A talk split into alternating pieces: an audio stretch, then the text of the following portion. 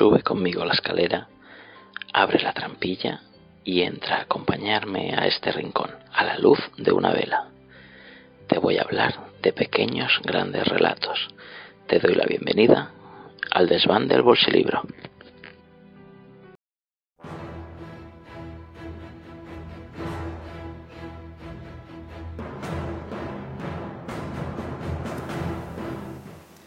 Las fotografías obtenidas en la superficie de Eros y enviadas a la Tierra por televisión no revelaron ni siquiera la presencia de cápsula alguna y se pensó que debían yacer, junto con sus ocupantes, bajo la densa capa de hielo del planeta.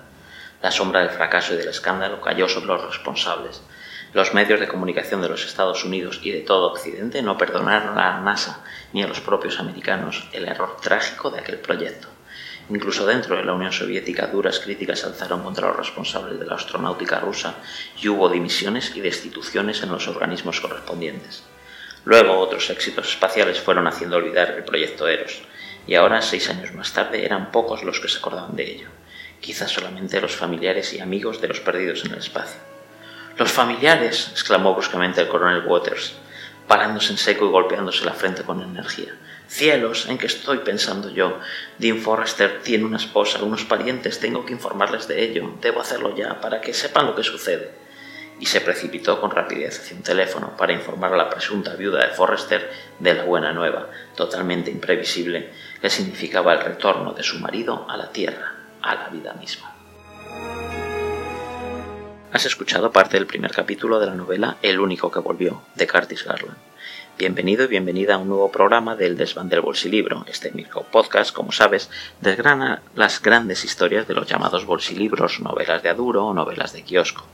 La novela sobre la que te hablaré hoy es El único que volvió, una historia de ciencia ficción con invasiones sutiles, humanos mutados, niños malignos, de Curtis Garland, cuyo auténtico nombre era Juan Gallardo Muñoz y se corresponde con el número 395 de la colección La Conquista del Espacio, editado por Bruguera en marzo de 1978 y en cuya portada podemos ver a un sonriente astronauta encima de una especie de estrella de la muerte de la que surge un cohete a toda velocidad.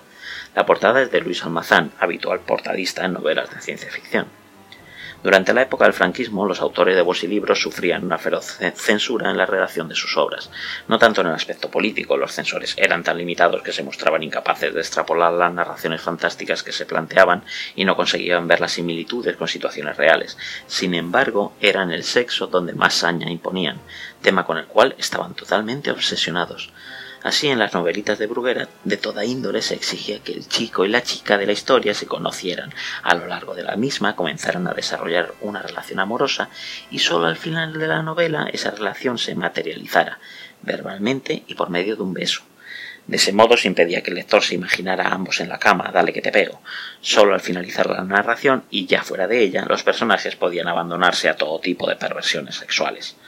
A la muerte del dictador esa censura más o menos desapareció. Lo que antes se reprimía ahora se forzaba. Bruguera incluyó en la portada de los bolsilibros la frase solo para mayores de 18 años e instó a los autores a meter sexo, dejando a un lado las colecciones eróticas de aquellos años.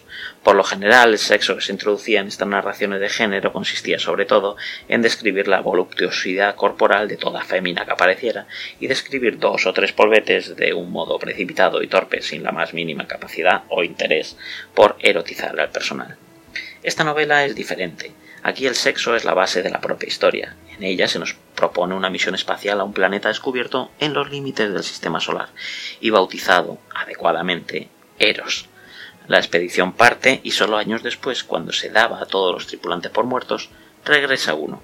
Pero durante tres meses de esa odisea en un mundo frío y yerto, algo sucedió que el hombre no puede recordar, y los controles de la misión también tienen un hueco de ese periodo. Una vez integrado en la vida cotidiana, el único que volvió deja embarazada a su mujer, quien a los tres meses da a luz a seis niñas, de un rubio blanquecino y miradas extrañas. Como puede comprobarse, la historia es una especie de mezcolanza de un montón de películas diferentes. El arranque, con el regreso de nuestro héroe, es igual al experimento del Dr. Quatermass, así como algún otro elemento posterior. Después se convierte en algo similar al telefilm Un extraño en su seno, con guion de Richard Matheson según su propia historia.